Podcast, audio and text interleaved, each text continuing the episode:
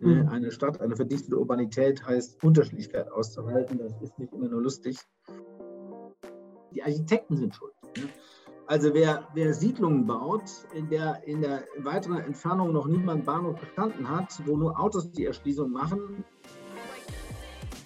ÖV muss doch das Rückgrat äh, äh, der Verkehrswende werden. Ich sage, welcher ÖV, der, den wir haben, garantiert nicht. Hallo und herzlich willkommen zu Städtebau im Dialog. Ich bin Hendrik Jansen. Und ich bin Ilka Mecklenburg. Hier beschäftigen wir uns mit aktuellen Themen aus dem Bereich Stadtplanung und Städtebau und unterhalten uns eine gute halbe Stunde mit Architektinnen und Architekten, Stadtplanerinnen, Wissenschaftlern und Urbanisten. Dabei schauen wir uns in jeder Staffel einen Themenbereich besonders genau an. Unser heutiger Gesprächspartner ist Andreas Knie. Andreas ist Mobilitätsforscher und derzeit Leiter der Forschungsgruppe Digitale Mobilität und gesellschaftliche Differenzierung am Wissenschaftszentrum in Berlin. Andreas ist ausgebildeter Soziologe und erst seine Promotion über Motoren, genauer gesagt den Diesel, hat ihn zur Mobilität gebracht. Andreas ist der Ansicht, dass wir unseren Lebensstil in vielen Bereichen radikal verändern müssen, um die Welt für zukünftige Generationen zu erhalten. Und dabei spielt für ihn natürlich auch die Mobilität eine zentrale Rolle. In unserem Gespräch wurde immer wieder klar, dass er eine sehr integrierte Sicht auf die Mobilität hat und so Lebensstile, Digitalisierung und Raumentwicklung mit der Mobilitätsentwicklung verknüpft. Andreas ist überzeugt, dass wir auch im Mobilitätssektor zu viele gebaute Realitäten als unveränderbaren Zustand wahrnehmen und hat uns erklärt, warum die Mobilitätswende noch ein langer Weg werden wird. Also, hier kommt eine gute halbe Stunde mit Andreas Knien. Viel Spaß! Ja, herzlich willkommen zu unserem Podcast. Äh, Andreas Knie ist heute bei uns. Ich freue mich sehr, dass du da bist. Hallo, Andreas. Hallo. Hallo, Andreas. Ja, wir sind in unserer vierten Staffel Städtebau im Dialog, ähm, heute in der dritten Episode. Ähm, und das Thema unserer vierten Staffel ist das Thema Mobilität. Und ähm, wir haben ähm, dabei eine Frage, die wir jedem Gast als erstes stellen in dieser Staffel. Und das ist die Frage, was ist der wichtigste Grund für dich, warum wir die Verkehrswende brauchen? Damit wir schneller vorwärts kommen. Schneller vorwärts kommen ist natürlich metaphorisch gemeint. Das heißt, wir müssen als Gesellschaft insgesamt reflektierter werden, wir müssen nachhaltiger werden, wir müssen unseren gesamten globalisierten Lebensstil natürlich überdenken und nicht nur, wie Robert Habeck meint, netter miteinander umgehen, sondern wir müssen überlegen, wie weit wir überhaupt noch ähm, so global miteinander umgehen können. Nicht nur der Krieg äh, in der Ukraine, sondern auch natürlich vor allem die Ressourcenlage, aber auch die sozialen Disruptionen und insbesondere auch der Fakt, den wir in Deutschland nicht zur Kenntnis zu nehmen wollen oder irgendwie uns weigern. Die Welt will unser Gesellschaftssystem gar nicht. Ne? Wir glauben ja, wir sind die Guten und wir haben die liberalen Freiheitsrechte und warum der Russe die nicht will und der Chinese die nicht will, große Teile Afrikas die nicht will, äh, das ist uns völlig unklar und deshalb glauben wir immer noch, wir könnten mit der NATO überall einreiten und äh, schützen äh, und äh, schaffen aber am Ende nur äh, Krieg und Verzagtheit, hinterlassen eine Brandspur des Grauens, muss man sagen. Äh, und das sollten wir mal langsam insgesamt überdenken. Und deshalb ist die Verkehrswende ein Teil davon, denn das Auto, das Grundvehikel für alle diese liberalen kapitalistischen Momente, die wir uns eigentlich erlauben. Ne, wenn wir an unsere gesellschaftlichen Grundformen gehen, müssen wir auch über das Auto diskutieren. Sind wir schon so ein bisschen thematisch ähm, in meine zweite Frage eingestiegen. Und zwar, du bist ja von Hause aus Politologe, Soziologe, Professor für Soziologie in Berlin. Warum oder wann oder wie kommt man als Soziologe dazu, sich mit dem Thema Verkehr und Mobilität zu beschäftigen? Ja, ich bin natürlich wie alle wahrscheinlich mutmaßlich im ländlichen Raum aufgewachsen und ich konnte schon äh, mit vier Jahren sämtliche Motorengeräusche meiner Nachbarn identifizieren und auch noch nachmachen. Ich habe irgendwie mit den Motoren, das war irgendwie, ist mir im wahrsten Sinne des Wortes, über die, um die Wiege gelegt worden und habe dann ja auch als äh, Sozialwissenschaftler, als ich Politikwissenschaft abgeschlossen und in der Soziologie promoviert und auch habilitiert, habe das aber über Motoren gemacht, ne, über Dieselmotoren und über Wandelmaschinen. Und äh, wenn man bei Motoren ist, ist man schnell bei Autos. Und wenn man bei Autos Anfang der 90er Jahre war, dann stellten sich einem schon sehr schnell die Fragen, wie soll das alles weitergehen? Und dann landet man beim Verkehr.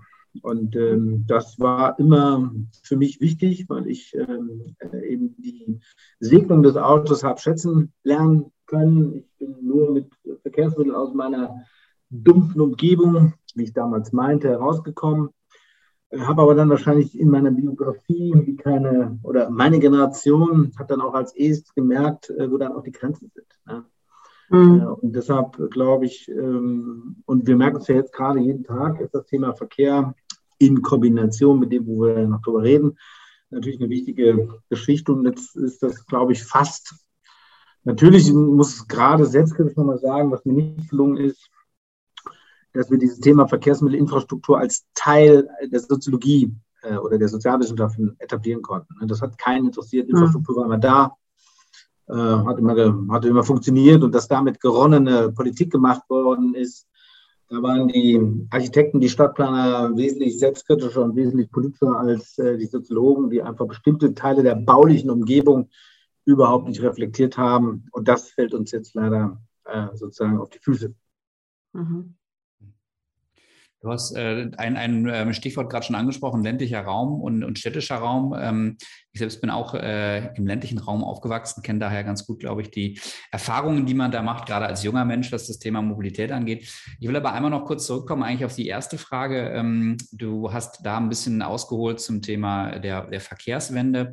Was sind aus deiner Sicht ähm, momentan die größten Hindernisse, die wir eigentlich bei der Umsetzung der Verkehrswende in Deutschland und vielleicht auch Europa derzeit haben? Also woran, woran hakt es am meisten? Ja, ich glaube, dass das, was ich eben versucht habe aufzumalen, äh, habe, äh, dass wir das nicht in den Köpfen drin haben, dass wir eben nach wie vor einfach so leben, wie es immer schon so war. Wir merken das hier gerade mit dem Thema Parkplätze, mitten in Berlin-Kreuzberg, ähm, wo wir ja äh, ein Quartier jetzt definiert haben, wo wir sechs Monate lang das Parken von privaten Autos auf öffentlichem Raum ähm, völlig verbieten wollen und auch ehrlich gesagt auf Dauer nicht mehr möglich machen wollen. Und da kriegt man dann Mails mit, ähm, in Kreuzberg, Herr Lieberknie, warum wollen Sie meine Familie zerstören? Also die, das Einschneiden in Infrastrukturen, das Einschneiden in, ähm, können wir das auch anders machen? Oder die, ich werde jetzt äh, zu einem Podcast äh, eingeladen äh, für eine Kindersendung. Und ich weiß auch schon die erste Frage, so ein bisschen wie die Sendung mit der Maus. Äh, sagen Sie mal, Knie, warum gibt es eigentlich so viele Autos? Ne? Hm. Also das sind Fragen, die ich selbst ich äh, lange Jahre mir gar nicht gestellt habe. Also Dinge, die wir als gegeben annehmen, die waren schon immer so, die sind vom Himmel gefallen, dass die Teil nicht nur unserer unmittelbaren lokalen Geschichte sind, wie wir jetzt ganz gerade bewegen, sondern auch Teile, wie gesagt, unseres ganzen, äh, unser gesamtes Gesellschaftssystem wurde transportiert und ist in die Gesellschaft hinein, in die Welt hinein transportiert worden, im doppelten Sinne. Äh, alles das ist uns äh, nicht wirklich bewusst oder wir blenden es aus. Oder ich sage nur, der Kampf um Öl, das ist ja nicht nur Putins Öl, sondern wir haben seit 120 Jahren den gesamten Nahosten destabilisiert, weil wir das Öl brauchen. Und wir auch als Deutsche mit Mang dabei. Und das ist aber irgendwie klar, aber das wird gar nicht diskutiert. Das heißt also, die gebaute dingliche Umgebung wird als gegeben wahrgenommen und es wird jetzt nicht ähm, tiefgreifender belegt, wie das alles zusammenhängt. Und das macht das so problematisch. Mhm. Und deshalb will ja auch keiner über Verkehr nachdenken. Also ich habe ja viel mit Greenpeace zusammengearbeitet. Er war bis vor vier, fünf Jahre, war immer, lieber Andreas, lass das bitte mit dem Verkehr. Ne? Ähm, das kriegen wir nicht den Griff. Ne? Und das äh, ist, äh, das, wie gesagt, das ist jetzt, die Folgen sind jetzt da. Wir haben überhaupt keine Idee, wie wir die 68 Prozent CO2 äh, reduzieren wollen. Wir operieren, äh, ich bin ja auch Teil der Agora Verkehrswende, wir operieren dann Oberflächen äh, und dann kommen dann so Sachen, ja, der ÖV muss doch das Rückgrat äh, der Verkehrswende werden. Ich sage, welcher ÖV, der, den wir haben, garantiert nicht. Ne? Also da muss man so tief gerade diskutieren, dass das allen viel zu viel ist und dann bleibt es bei den allgemeinen Formeln. Mhm. Und da sind wir dann wieder beim ländlichen Raum. Ne? Also da funktioniert es ja noch weniger mit dem ÖV. Ne? Also da braucht es, ja, glaube ich. Gar nicht, da machen wir uns, da machen wir genau. uns mal nicht vor. Ne? ja. Äh, wir hatten ja gestern 9-Euro-Ticket, erster Tag. Da dürfte man das ein oder andere Pressestatement abgeben. Und ich weiß nicht, so viele Mails habe ich noch nie gekriegt. Und alle in derselben Form. Lieber Knie, haben Sie nicht alle Tassen im Schrank? Waren Sie mal im ländlichen Raum? Wissen Sie eigentlich, wann bei mir der Bus kommt? Und, äh, mhm. und, und, und diese Dinge, ich sage, das weiß ich und deshalb sage ich auch, nur wenn der ÖV von A nach B fährt und nicht von Haltestelle zu Haltestelle. Und zwar dann, wenn ich möchte, dass er fährt, dann ist er ein, eine Option. Ne? Aber so, was wir jetzt haben, vor der Pandemie, ich habe mir die Zahlen nochmal angeguckt, 92,8 Prozent aller Insassen, wenn man das mal so sagen will, waren Schüler und Auszubildende. 92 Prozent. Und vor den 8 Prozent, würde ich mal sagen, waren 7 Prozent Ausländer. Darf man mhm. jetzt gar nicht offen sagen, aber das waren Menschen, die gar keinen Führerschein haben durften oder wir ihn nicht anerkannt haben. Und da gibt es nur so ein paar Leute wie, wie ich, die dann einfach mal so rumfahren, um mal zu gucken, wie, wie, wie groß das Elend eigentlich wirklich ist. Ja. Das heißt aber, was, was sind Lösungsansätze? Ich meine, dass der ÖPNV auf dem Land im Prinzip nicht wirklich funktioniert und dass er schlecht ausgebaut ist, das ist uns allen irgendwie klar. Auf der anderen Seite sucht man immer verzweifelt nach Lösungen, wie man es eben doch schaffen kann, äh, die Bevölkerung vom Auto wegzubringen oder sie weniger abhängig davon zu machen. Ähm, was sind Möglichkeiten, wie das funktionieren könnte in Zukunft? Das ist, muss ich im Nachhinein jetzt auch sagen, ist die falsche Frage. Äh, äh, denn wer ist schuld? Und jetzt äh, spiele ich mal den Ball zu euch. Die Architekten sind schuld. Ne? Also wer, wer Siedlungen baut, in der in der weiteren Entfernung noch niemand Bahnhof gestanden hat, wo nur Autos die Erschließung machen, sage ich, jedes Eigenheim hat drei Stellflächen und fünf Autos im Zuzug.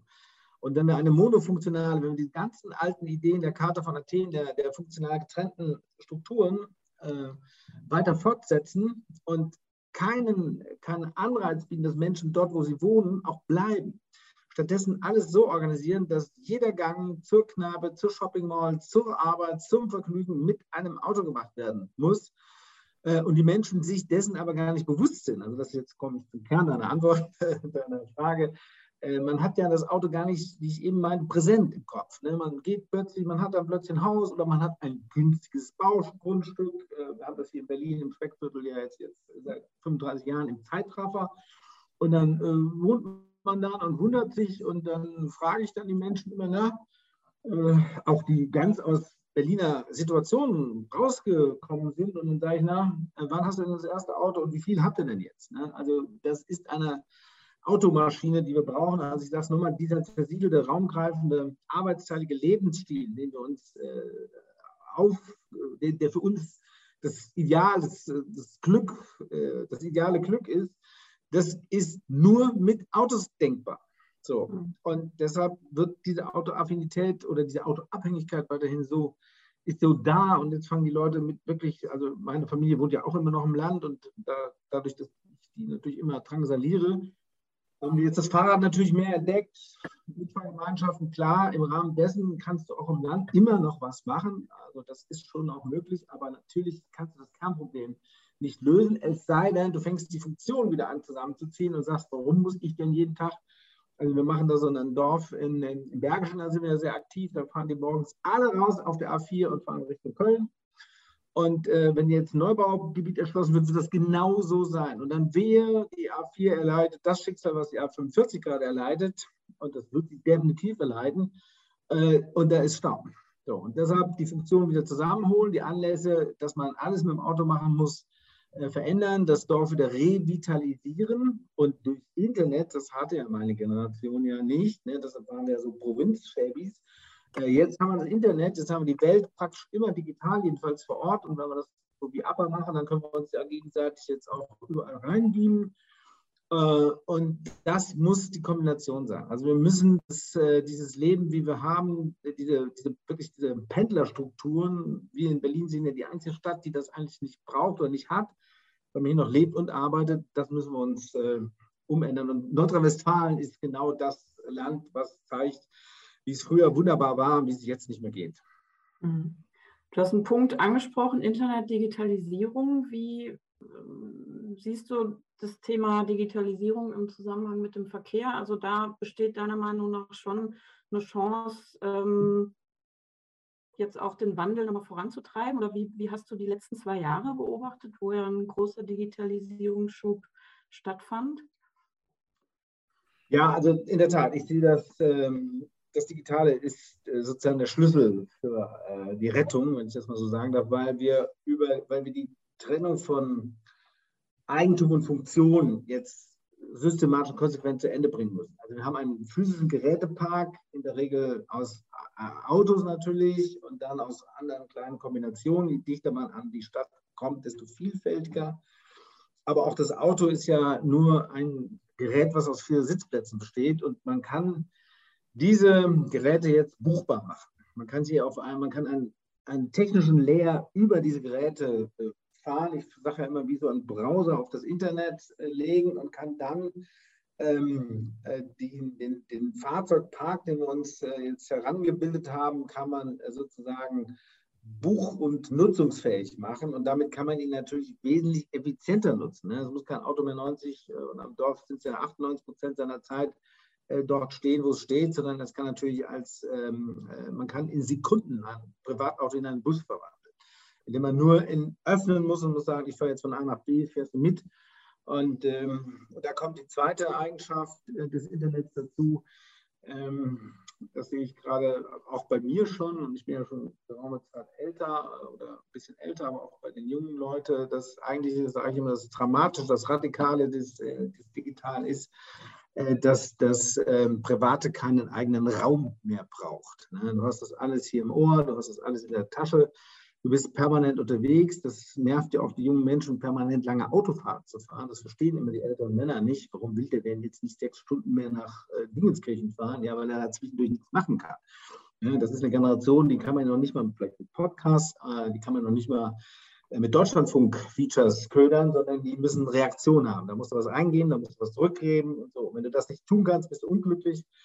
Und deshalb fahren die Leute plötzlich ähm, Bahn. Wir haben so zwei Fokusgruppenmitglieder, die hassen die Bahn eigentlich, äh, aber fahren dauernd mit der Bahn, weil sie da natürlich während der Fahrt alles Mögliche machen, wenn WLAN natürlich da ist. So, und, ähm, und die dritte Funktion ist natürlich genau das, dass das, äh, was ich eben schon so ein bisschen angedeutet habe. Wir haben auch sehr viele Untersuchungen gemacht von Leuten, die jetzt gesagt haben, ich will nicht mehr jeden Tag diese lange Reise machen. Das sind vor allem die Menschen mit mittleren und höheren Einkommen in den, in den Top-Positionen, in den, in den repräsentativen bis hin auch zu den dispositiven äh, Positionen, nicht in den operativen. Und die sind, ähm, die fahren, das sind die Treiber. Die sind auf den Autobahnen, die machen die meisten Kilometer.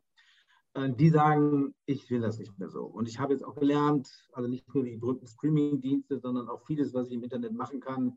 Auch nicht nur äh, die, die wichtige Firmenkontakte, sondern auch viele persönliche Kontakte gehen dann doch Ne, ich fahre jetzt, wir haben einen, die haben sehr gute Freunde, die wohnen dummerweise in Hamburg und in München. Und die sagen, wir treffen uns jetzt nur noch einmal im Jahr richtig physisch und äh, dreimal machen wir äh, ein großes äh, Internet-Meeting.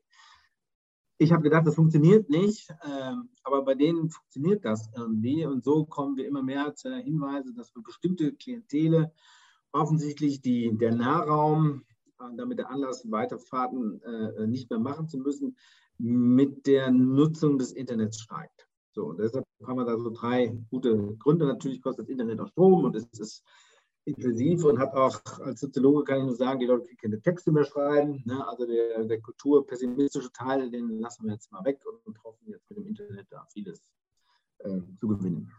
Mhm. Du hast gerade ein äh, spannendes Projekt angesprochen, ähm, was ihr gerade äh, betreibt. Äh, du hast davon gesprochen, dass ihr in Berlin-Kreuzberg gerade daran arbeitet, ein Bestandsquartier auch ähm, autofrei zu bekommen. Ähm, vielleicht kannst du noch mal so ein bisschen beschreiben, wie das, wie das abläuft. Du hast gerade schon von ein paar Reaktionen gesprochen.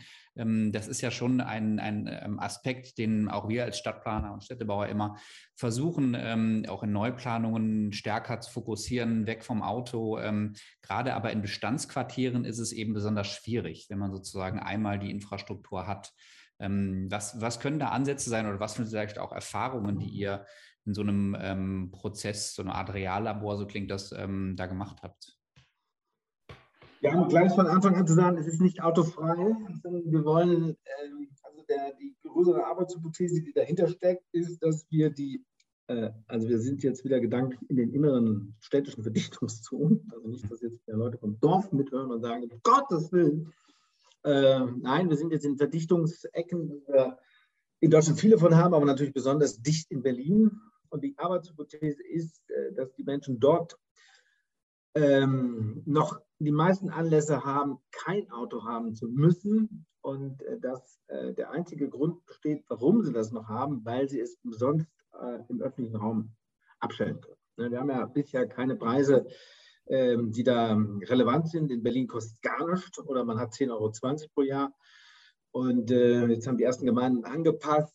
Das teuerste, was wir im Moment haben, ist 34,80 Euro pro Jahr für einen ganzen Platz. Und das ist viel zu wenig. Und wenn wir das mal wegnehmen würde, was passiert? So, und deshalb haben wir uns einen Bezirk in Kreuzberg, den sogenannten Gräbekiez, angeschaut, wo eben noch sehr äh, viel, ich sag mal, intaktes ist. Da ist eine Mischung, da ist eine Schule, da sind Kneipen, da ist auch noch Kleingewerbe, berühmte Kreuzberger Mischung und da sind natürlich U-Bahnen, zwei U-Bahnen, äh, Nachtbuslinien, jede, jegliche Versorgung mit Sharing angeboten und es ist eine gute Durchmischung, sage ich mal, der Menschen, die dort wohnen. Und die haben wir natürlich vorher befragt, also den ganzen Bezirk. Und dann haben wir das auch das Szenario abgefragt und äh, da auch nochmal Zahlen zu nennen. In, Im Bezirk Friedrichshain-Kreuzberg haben tatsächlich nur noch 40 Prozent der Haushalte ein Auto, also 60 keins mehr. Und äh, von den 40 ähm, tun 14 Prozent nur jeden Tag damit fahren. Das heißt, der überwiegende Teil hat das Ding als Reserve auf Lager, sage ich jetzt immer, weil das ist ja für uns ein Lager, die Straße. Und da sagen wir, das kann man wahrscheinlich anders machen. Und da versuchen wir jetzt, und der Bezirk wird auf seiner, bei uns heißt das ja BVV, die Bezirksverordnetenversammlung, das ist ein politisches Parlament. Berlin erlaubt sich ja noch diesen Luxus, ich meine, gut, 3,6 Millionen Einwohner. Ähm, der Beschluss wird am 19. Juni sein und dann wird der Bezirk aufgefordert, bis spätestens ähm, 1.4 das umzusetzen. Und wir sind mit dem Bezirk, mit der Amtsleitung da wunderbar in engen Kontakt. Und wir als Wissenschaft werden das begleiten, werden jetzt im Sommer darauf hinweisen, Achtung, Achtung, ab 1.4. keine Autos mehr. Und dann haben die Menschen, die noch Autos partout irgendwo abstellen wollen, müssen einen Parkraum, äh, der da äh, möglich ist, ein Parkhaus, äh, da kriegen sie für 35 Euro im Monat äh, Optionen und dann gucken wir mal. Es sind 20.000, äh, 22.000 Menschen, die da wohnen, ähm, nicht klein. Und es sind über 2.000 Stellplätze, die dann wegfallen. Für Gewerbetreibende, äh, die können noch parken oder die können B- und entladen. Behindertenparkplätze selbstverständlich. Und das ist alles als das Gebiet hat einen Vorteil, ist alles als Spielstraße ausgewiesen. Ähm, und man kann reinfahren, man kann leider auch noch zu den Schulen hinfahren und seine, seine Tochter, seinen Sohn abgeben. Äh, das geht alles noch sondern das Einzige, was fehlt, ist der Parkplatz. Mhm. Du hast eben von, von den negativen Reaktionen berichtet, die dich erreichen, aber gibt doch bestimmt auch Befürworter für so ein Projekt, oder? Jede Menge, muss ich sagen, jede Menge. Ähm, ich war echt überstaunt, dass selbst die SPD hier in Berlin, die ja immer so ein bisschen so ein Wackelkandidat ist, wobei auf bezirklicher Ebene sind die auch ganz in Ordnung, gesagt haben, wunderbar, da haben wir schon immer drauf gewartet. Ähm, und die haben mit, äh, die, die CDU hat bei uns im Bezirk noch 9,6 Prozent, muss man dazu sagen. Allerdings haben wir auch einen Sitz der AfD. Ähm, das heißt, wir haben hier schon eine ziemlich linksgrüne äh, Mehrheit. Und die fanden das alles gut. Aber wir haben eben auch, und das äh, hilft uns auch, unser Argument nochmal zu justieren, natürlich auch Menschen, insbesondere nicht deutscher Herkunft, die extrem fremdeln, für das Auto dann doch nochmal eine ganz andere Identität ist. Ne? Also ich drücke mich mit diesem Auto auch aus und äh, ich verlange mit diesem Auto auch etwas. Also dieses, dieses Anspruchsdenken mit dem gekauften Auto auch einen öffentlichen Raum quasi okkupieren zu können. Das ist natürlich in unterschiedlichen Kreisen unterschiedlich stark äh, verfügbar oder vorhanden. Und, ähm, wir haben im Moment, also wenn das jetzt der, der Bezirk durchwinkt, dann ist das äh, schon eine halbe Sensation. Mhm. Schön. Ja, dann wird es aber offen. Also dann fangen, dann fangen die gestalterischen Fragen an. Ja. Amt für Planung oder müssen wir überall, ich sag mal, Blumenkübel hinstellen? Da sind ja so viele Parkplätze jetzt frei. Ich sage, da stellen wir gar nichts hin. Wir markieren noch ein paar Flächen hin, wo, die, wo, der, wo, der, wo B- und Entladung ist und auch natürlich die Sharing-Fahrzeuge. Wir wollen ja jetzt nicht, dass alle Freefloater dann da reinfahren. Yuppie-du, super klasse, im Kaffee kann man jetzt parken. Mhm. Alles reguliert, aber der, die Fläche, so ist unser Ziel, soll erstmal frei bleiben. Ne? So, dass sie mal gucken. Und da muss man natürlich nachjustieren. Ne? Wir haben sehr in Berlin haben wir sehr viele Probleme, was passiert mit Menschen, die, sagen wir mal, sozial nicht so tolle integriert sind. Die kommen natürlich in solche Räume und belegen die. Und meine Blumenhändlerin hat auch schon gesagt, das ist eine wundervolle Idee, die sie da haben, aber das Auto schreit nachts nicht. Und äh, ich möchte jetzt nicht so viele Menschen hier haben, die ich eigentlich nicht hier haben will. Kommen garantiert. Parkende mhm. Autos, so blöd die sind, aber nachts sind die ruhig. Mhm. Muss man alles mit umgehen. Ne? Äh, man kriegt Probleme äh, auf den Tisch, an die man vorher gar nicht gedacht hat. Und Hendrik, deshalb auch nochmal ein Realexperiment. Ja, es ist unser Experimentierraum. Ne? Guck mal, mhm. wir können das auch nur so äh, nach 46a, 46 B, C, STVO als temporäre Anordnung kriegen. Und wir warten unbedingt, äh, dass einer äh, klagt. Also ich habe da so zwei Kandidaten, die will ich noch richtig, richtig motivieren, mal den Anwalt anzurufen, habe ich nicht ein Anrecht auf Park. Ne? Äh, und das will ich nach dem Beschluss des Bundesverfassungsgerichts, das will ich mal höchstrichtig, dass ein Verwaltungsgericht in Berlin sagt, liebe Menschen in Berlin, selbstverständlich habt ihr, ob ihr ein Auto habt oder nicht, ihr habt ein Anrecht, dass ihr im Wohnungsnäher einen Parkplatz kriegt. Das möchte ich dann groß aushängen. Und ich glaube nämlich, dass sich kein Verwaltungsrichter und erst recht kein Oberverwaltungsrichter mehr das traut zu machen. Mhm. Dann hätte er eine Chance, endlich mal die STVO nochmal grundsätzlich zu, reno zu renovieren und vielleicht auch zu revolutionieren. Ja, tatsächlich ist das äh, wirklich ein, ein großes Problem, dass man einfach diese Projekte nicht verstetigt bekommt, oder? Also dass es sozusagen momentan noch zu viele Regularien gibt, die dagegen sprechen, sowas aus einem Experimentierstatus dann in was Permanentes zu überführen, oder? Wir haben ja da die Anwaltskanzlei BBG, Baumeister Barth und hm, ja, jedenfalls die in Bremen, kann ich nur empfehlen. Einer der ganz wenigen, die sich da jetzt auch ziemlich gut auskennen.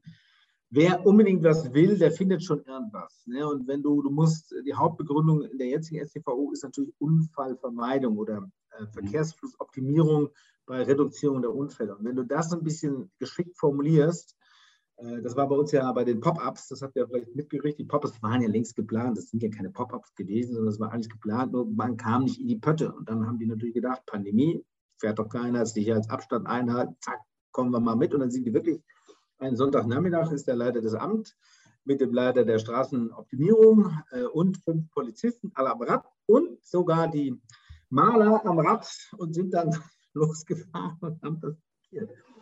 Und, ähm, und dann kam irgendwann natürlich der AfD-Abgeordnete und hat gesagt, das kann doch nur nicht sein. Und dann hat das Verwaltungsgericht auch gesagt, nee, ihr habt das nicht ordentlich dokumentiert. Und dann musste das äh, Oberverwaltungsgericht, äh, hat es dann aber stattgegeben. Da mussten die wirklich jeden Unfall, den sie hatten, bisher dokumentieren, mussten alles genau aufmalen.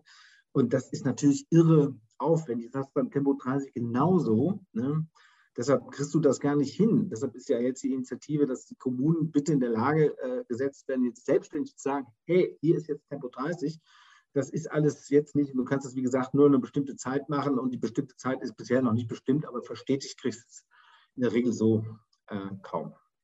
Ja, und tatsächlich, äh, also kann ich aus eigener Erfahrung sagen, gibt es auch bei diesem Tempo 30 ähm, innerhalb der Kommunen auch äh, an vielen Stellen durchaus äh, immer Widerstand für Leute, für die das ähm, dann eben den Verkehrsfluss offensichtlich beeinträchtigt. ja. Es ist für uns Autofahrer immer äh, klar, wer am Auto sitzt, oh, Tempo 30, ne, aber wenn man das ein bisschen mal, und deshalb sage ich, wir brauchen Regeln. Ne? Wir brauchen Regeln. Gerade ich bin ein Mensch, der Regeln an sich nicht leiden kann. Ne? Ich würde gerne mit ohne Helm Motorrad fahren. Ähm, aber wir brauchen diese Regeln und wenn wir, wir das, diese Regeln, die wir im Moment haben, sind sowas dann von, äh, wir kaufen uns mit dieser Regulierung mehr an Freiheit. Ja, wir haben das jetzt bei uns in den Pop-ups gesehen, der Verkehrsfluss ist viel ruhiger, also viel, viel, viel ähm, die Flussgeschwindigkeit ist viel größer, äh, ist, ist ruhiger. Ähm, also die Tempo-30-Zonen sind, deshalb gibt es jetzt ja die Städteinitiative, äh, die, sind schon, äh, die sind schon echt gut begründet. Also das äh, ist jetzt nur noch eine Frage der Zeit, wann das jetzt tatsächlich dann kommt. Man muss ein paar Ausfallstraßen rausnehmen, aus bestimmten anderen Gründen, aber so alle Erschließungsstraßen grundsätzlich Tempo 30. Mhm. Okay. Ähm, Andreas, wir sind schon, schon fast am Ende. Du hast schon einige ähm, Aspekte genannt, die sozusagen für dich ähm, spannend sind, wenn es darum geht, äh, wie wir auch den Verkehr der Zukunft äh, gestalten können. Unsere Abschlussfrage auch in diesem ähm, Podcast ist auch für alle Gäste äh, die gleiche. Und das ist die Frage, wie deine ganz persönliche Stadt der Zukunft aussieht. Was, äh, wie, wie, wie wird die aussehen, wenn du einmal eine Vision für die Zukunft skizzieren dürftest? Bevor ich die Vision skizziere, möchte ich doch noch mal kurz sagen, natürlich müssen wir äh, bauen, äh, stärker mit verkehrlichen Aktivitäten besser vernetzen. Ihr wisst ja, das ist die funktionale Trennung und die verkehrliche Reintegration das Übel von allem ist. Ähm, und, äh, Sprichst uns aus dem Herzen? Die Bauordnung, die Baustrukturordnung, die Baunutzungsordnung, ich weiß nicht, alles, welche Bauordnung, Bau- und Planungsrechte, alle sind noch darum gebaut. Man kann so ein bisschen urbanes Quartier machen und bisschen Tralala machen. Man hat ja durch, dadurch das ähm, Freiburger Stadion retten können. Ne? Die hatten ja zu hohe Emissions-, also zu hohe äh, Lärmemissionen und da hatte die Stadt schon angedroht, ja, lieber SC Freiburg, ihr habt ein schönes Stadion, das können wir gerne nutzen, aber nicht am Wochenende. Dann haben die gesagt, beim Bundesliga-Fußball ein bisschen schwierig. Und dann haben sie nochmal geguckt und haben gesagt, ah, urbanes Gebiet, da sind ja die Toleranzschwellen etwas höher. Und das sind die gerade da reingerutscht. So, also ähm, äh, deshalb, und ich bin jetzt auch wieder, wir haben in Berlin ja keine Stellplatzordnung, das war lange Zeit, dachten wir gut, aber deshalb haben die Leute alles auf den öffentlichen Raum abgestellt. Ähm, ähm, man muss nochmal nachdenken, wie man das äh, so organisiert, dass man äh, Autozulassungen nur an Stellplätze koppelt. Ne? Ob man jetzt wieder die Stellplatzordnung reintegriert und die Tiefgarage wieder neu organisiert, aber wir haben da, wir sind da auch selbst zu kurz gesprochen. Wir waren ja überall beteiligt an der Reduktion der Stellplatzschlüssel. Ich habe das in München nochmal massiv auf 0,5 jetzt und 0,2 während meine Lieblingsstädte da in Westfalen, Lennestadt zum Beispiel, die haben jetzt auf drei erhöht. Ja, weil sie sagen, äh, wir haben keinen Raum mehr. In Lennestadt, einer, einer, einer völlig zergliederten Stadt mit zwei, drei äh, Ortschaften mit 4.000, 5.000 Einwohnern. Ne? Völlig alles zu, alles zu. Und deshalb müssen wir da nochmal nachdenken, wie wir das anders machen, wie wir also Funktionen wieder von Anfang an besser durchmischen und auch nicht nur äh, Neubaugebiete, sondern auch Altbaugebiete und und so sieht meine Stadt der Zukunft aus, wo ich einfach alles durchmischt habe, wo ich aber auch die genügende Menge an, ähm, an äh, sozusagen Ambivalenztoleranz habe. Ne, mhm. Eine Stadt, eine verdichtete Urbanität heißt Unterschiedlichkeit auszuhalten. Das ist nicht immer nur lustig. Ähm, aber das wäre meine Stadt der Zukunft. Also so ein bisschen diese Idee der, der Fünf-Minuten-Stadt, oder der 15 Minuten statt vielmehr, die ja momentan auch wieder viel diskutiert wird. Eigentlich alles bekannt, aber äh, momentan unter einem neuen Label. Ja, ich, bin, ich, wohne hier in Berlin an einer großen Straße, wo man denkt, was wohnt der denn da? Natürlich wohne ich da deshalb, weil ich eben genau diese 5 Minuten Stadt habe. Ich ich habe ein Kino, ich habe äh, ich hab einen Einzelhandel, ich müsste mir zum Bier holen. Äh, ich trinke eher Wein, Bier, aber mittlerweile habe ich auch Wein, muss ich mir die Kartoffeln noch nicht mehr ausziehen. Ne? in meinem Haus habe ich einen Zahnarzt, ich habe äh, äh, werde ich hingerufen, Herr Knie, Sie können runterkommen. Ja, das, also das, ist Lebensqualität. Ne? Und ähm, ähm, das haben wir vorher auch schon instinktiv gemacht. Ne? Äh, so. Und natürlich bin ich dann zur Uni oder hier zum ZB bin ich natürlich dann auch gefahren. Und jetzt können wir das ein bisschen bewusster organisieren. Und jetzt ist uns der Nahraum, und das möchte ich dann doch schon mal sagen, in der Pandemie nicht, wie gesagt, für alle Homeschooling bei mir im Hinterhof, halt die Fresse. Ne? aber also da muss man wirklich, wurde man zum Sozialarbeiter, man hat gedacht, die bringen sich um da. Ähm, aber für Leute, für andere Leute war es wunderbar und das sind, äh, die das Problem waren, die sind verkehrlich nicht so belastend. Ne? Die sind eher im Nahraum sowieso unterwegs, ähm, während wir, wir sind hier mutmaßlich alle die Probleme, wenn wir dauernd irgendwo Menschen kennen und Menschen die Welt retten müssen und irgendwo unterwegs sind. Und das können wir, wie wir es ja jetzt auch machen. Ne? Es wäre Zeiten gegeben, wo sie wo ihr mich in ein Studio eingeladen hättet, sondern wäre ich da hingefahren und sowas. Und das, glaube ich, werden wir zukünftig nicht mehr machen. Auch die Akzeptanz. Äh, ich hatte jetzt einen Vortrag abgesagt äh, und dann sagte ich, ja, machen wir das dann wenigstens online.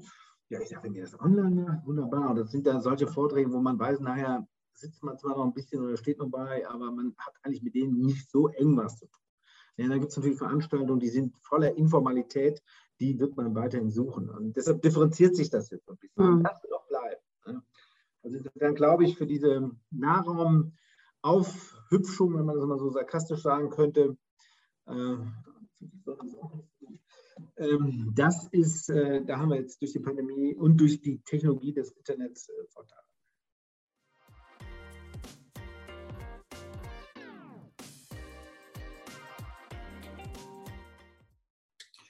Ja, Ilka, diesmal eine sehr kompakte Folge mit Andreas Knie.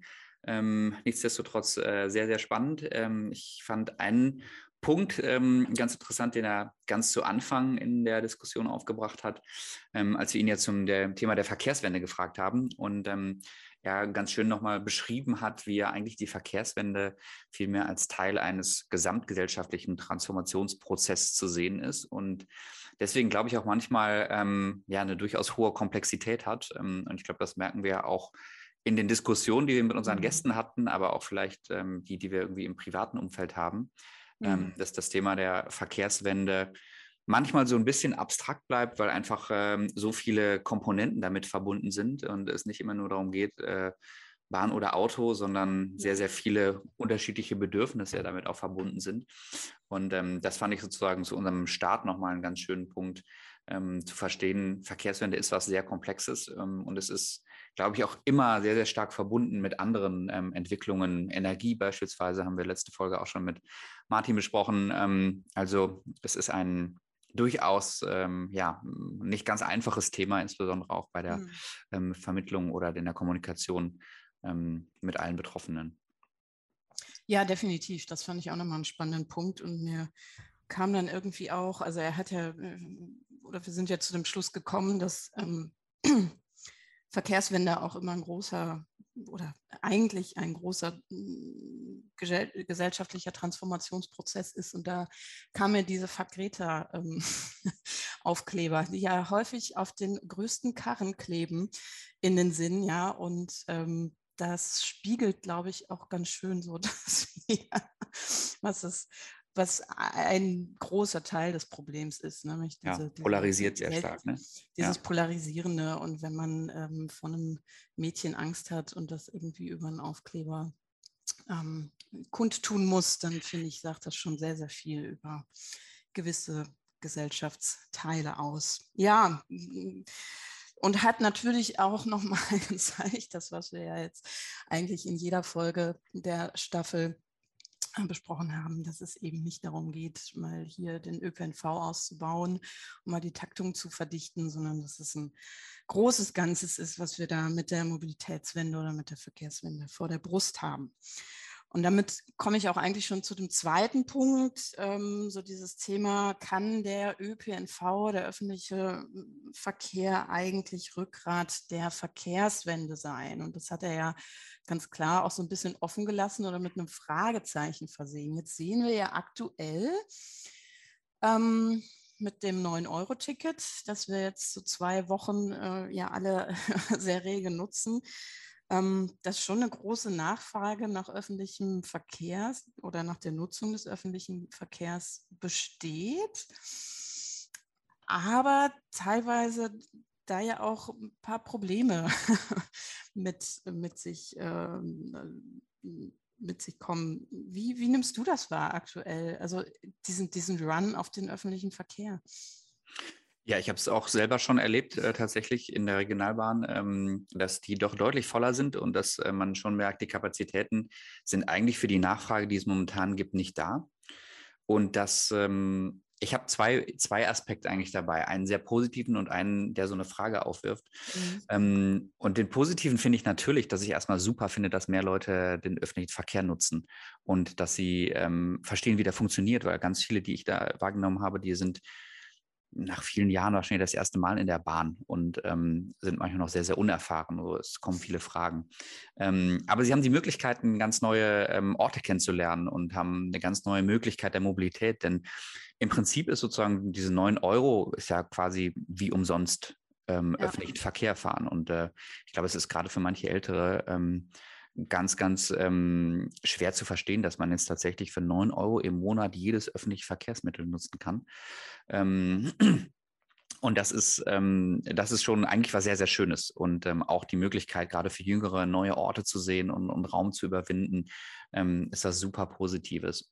Auf der anderen Seite ist es natürlich auch so, dass diese Infrastruktur echt überlastet ist gerade. Und mhm. ähm, das ist natürlich insofern vielleicht schon ein Problem, weil die Leute, die ansonsten regelmäßig die Bahn genutzt haben, sind jetzt natürlich genervt davon, dass die Züge super voll sind.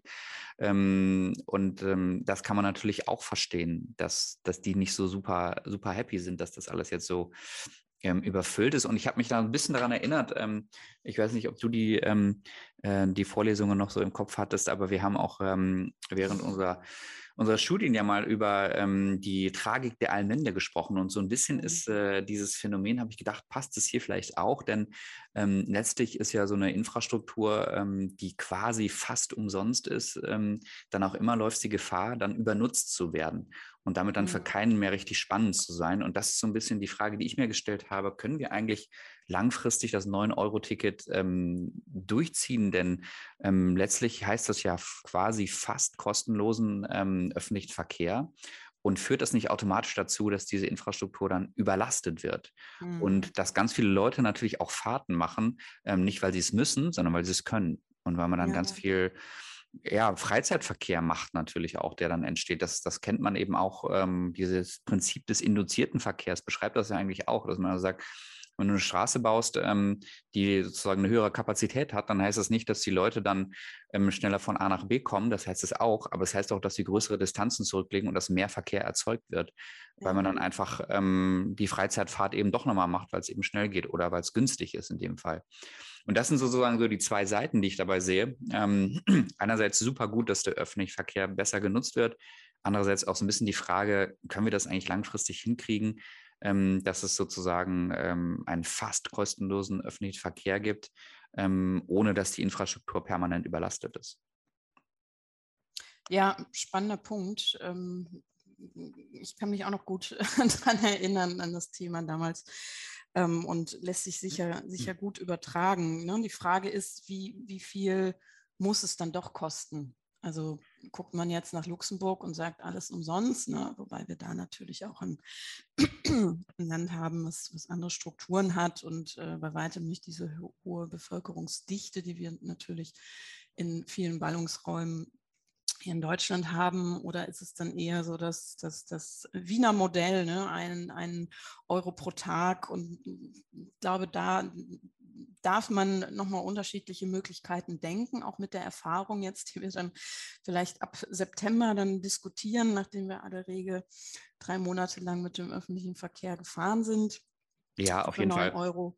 Aber da ähm, bin ich gespannt, wie es weitergeht. Also es ich hoffe nicht, dass die, die, die Bilder der, der vollen Bahn jetzt äh, so negativ abschrecken, dass es äh, hinter zu anderen Diskussionen kommt. Nein, es ist ein super Experiment, glaube ich auch. Und ähm, das sollten wir auch äh, als solches ähm, sehen ja. und versuchen zu nutzen und eben auch rauszufinden, wer nutzt die Bahn oder die öffentlichen Verkehrsmittel in welcher Art und Weise und inwiefern ja, ähm, können wir danach eben vielleicht ein paar Anpassungen vornehmen. Ich will gar nicht sagen, dass dieses 9-Euro-Ticket in Zukunft nicht auch funktionieren kann. Ja. Aber ähm, es ähm, ist natürlich so, ähm, dass es mit den momentanen ähm, Ausstattungen des öffentlichen Verkehrs, glaube ich, nicht möglich ist. Und ja. Der Appell müsste natürlich eigentlich sein, sehr viel mehr ähm, Geld auch in die Bahn zu investieren. Ich habe zuletzt noch gelesen, dass die Schweiz ungefähr viermal so viel pro Kopf mhm. investiert wie Deutschland. und das sollte, glaube ich, ähm, als äh, ein führendes Industrieland auch unser Anspruch sein, ein Bahnsystem zu haben, was äh, zumindest den Schweizern mal nahe kommt, würde ich sagen. Ja, das lassen genau. wir mal so stehen. Ähm, ein weiterer Punkt, den ich noch spannend fand, ähm, war ähm, die Frage, die ich mir gestellt habe, auch nach dem öffentlichen Verkehr und was es, ne, was es für Möglichkeiten vielleicht auch für ländliche Räume gibt, da bessere Angebote zu schaffen. Und da hat er ja relativ schnell gesagt, ja, also eigentlich seid ihr Architekten schuld, ähm, weil ihr den Leuten ja ihre Wohnideale dahin baut. Ähm, und äh, das Wohnideal, äh, was sozusagen die allermeisten Menschen haben, hat eben auch zwangsläufig eine Autoabhängigkeit zur Folge. Und äh, er hat das nochmal ganz schön mit dem, mit dem Satz dann belegt, äh, dass NRW ein wunderbares Beispiel dafür ist, wie es früher mal war und heute nicht mehr geht. Ähm, mhm. Ähm, das fand ich einen ja, sehr pointierten Satz, ähm, aber ich habe mich auch ein bisschen daran erinnert, was unser unsere Gesprächspartnerin äh, Christine ähm, in der, unserer letzten Staffel gesagt hat, ein bisschen zu den Wohnvorstellungen der Menschen. Und ähm, ich meine, Andreas hat natürlich super, hat total recht, wenn er sagt, die Wohnideale haben eine Autoabhängigkeit mhm. zur Folge. Und ähm, letztlich ähm, muss man wahrscheinlich sagen, die meisten Menschen haben eben auch keine so differenzierte Vorstellung von möglichen Wohnformen, wie Christine mhm. beschrieben hat. Ne? Also das Wohnwissen ist nicht so, so stark da, zu wissen, was es überhaupt für Möglichkeiten gibt. Und deswegen sind eben ähm, wenig dichte und autoabhängige Wohnformen immer noch ein großes Ideal und wir stellen das ja auch in unserer Diskussion fest oder in vielen, die wir in der Praxislehre und Forschung haben, dass eben diese Ideale weiter existieren und dass die Nachfrage dafür besteht. Und ähm, deswegen ist natürlich die Aussage, die Architekten sind schuld ähm, oder Planer, die ist natürlich nicht ganz richtig, ähm, weil wir ja nicht äh, ein, sozusagen ein Wohnideal in die Köpfe der Menschen gepflanzt haben. Ähm, das äh, hatte ja viele, viele unterschiedliche Punkte. Das ähm, sieht Andreas aber sicher auch so. Und ähm, letztlich sind wir natürlich aber diejenigen, die das sozusagen in Gestaltung überführen. Mhm. Und ähm, da haben wir natürlich schon eine Aufgabe, auch daran mitzuarbeiten. Aber wir merken natürlich auch, dass das sehr, sehr schwierig ist, äh, diese Wohnideale zu beeinflussen, weil mhm. ja, je kleiner die Stadt, desto höher die Angst vor Dichte, würde ich sagen. Ja, und wir, wir sehen das ja auch. Ähm, es gibt jetzt seit kurzem liegen auch Zahlen der, der von, vom Jahr 2020 der deutschen Wanderungsstatistik vor. Und da zeichnet sich ja ganz klar auch der Trend ab, den wir auch schon vor, vor Corona hatten, dass gerade so die jüngeren Familien wieder vermehrt quasi aus den Städten rausziehen. Ja? Ähm, das hat sich durch Corona nochmal bestärkt, aber auch da, da haben wir jetzt eine, eine, eine total wichtige Aufgabe, ähm, dass dieser Trend nicht dazu führt, wieder das Einfamilienhaus irgendwie auf der grünen Wiese zu, zu äh, supporten, sondern zu zeigen, ja, Einfamilienwohnen ähm, ist zwar noch das Ideal, aber geht eben auch in verdichteteren Formen. Und da, glaube ich, müssen wir jetzt ansetzen. Nicht, dass wir jetzt wieder eine zweite bzw. dritte Suburbanisierungswelle dadurch ähm, äh, zu erwarten haben. Wird sich vielleicht nicht ganz abwenden lassen, aber da müssen wir eben mit, mit, mit ganz anderen Formen ähm, arbeiten oder ähm, agieren, als, als wir es aus der, aus der Historie kennen. Und das mhm. ist natürlich schon dann Aufgabe von uns auch, auch Bilder zu erzeugen und vielleicht auch mal ein bisschen äh, plakative Werbung im ländlichen Raum zu machen ähm, für, für andere Bilder, die da auch ähm, den Raum ähm, zukunftsfähig ausstatten können. Ja, auf jeden Fall. Das wird natürlich als Gegenargument wieder kommen, ähm, dass die ähm, Wohnungspreise und äh, Preise für ja. Mieten natürlich in den, gerade in den Innenstädten und auch da, wo es dicht ist, besonders hoch sind und dass sich das ja ohnehin keiner mehr leisten kann. Und ah. das ist natürlich genauso richtig. Aber es zeigt eben auch, dass diese Diskussion ähm, einfach komplex ist und sehr, sehr viele Abhängigkeiten hat. und äh, Verkehrswende eben nicht allein als eine Wahl von Verkehrsmitteln gesehen werden kann, sondern eben sehr, sehr stark auch zusammenhängt mit beispielsweise Wohnstandortentscheidungen und ähm, wo wir in der Stadt leben oder im Dorf oder in der Mittelstadt. Ja. Genau.